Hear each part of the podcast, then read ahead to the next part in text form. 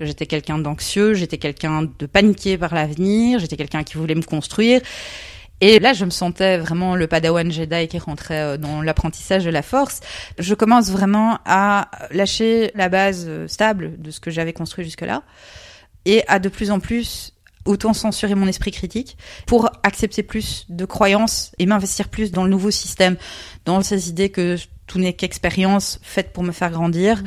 que l'univers a des plans. Et donc dès que un bout de moi euh, se réveille et dit non mais c'est pas possible, là si tu es en train de partir en couille, c'est du délire. Eh bien je me dis non, tais-toi, tu es l'ego qui parle. Mmh. Moi je sais que c'est vrai, maintenant je t'ai dépassé et je sais. Et je perds le sens de la réalité au fur et à mesure du temps. Et ce qui est très pernicieux dans l'affaire, c'est que à tous les étages il y a moyen de refuser. Mais euh, quand vous refusez, vous n'allez pas vers la lumière, vous ne faites pas le bien, vous n'avancez pas sur votre chemin. Puis à un moment, ben, on embrasse tout, et alors là, il n'y a plus de limite, il n'y a plus aucune remise en question.